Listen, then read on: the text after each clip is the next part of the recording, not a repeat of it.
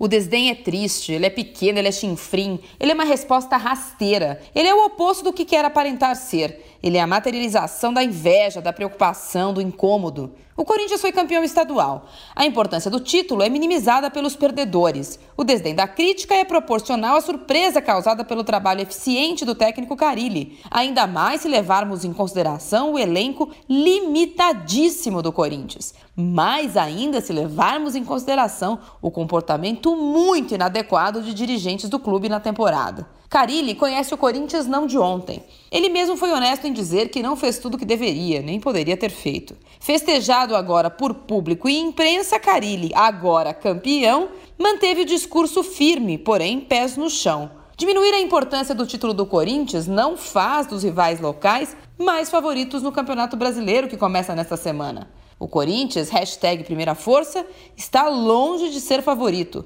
Mas se tem uma coisa que esse Corinthians ensinou os demais nestes quatro meses de temporada, é que nenhum desdém é capaz de ultrapassar uma defesa bem armada. Não é? Marília Ruiz perguntar não ofende para a Rádio Dourado.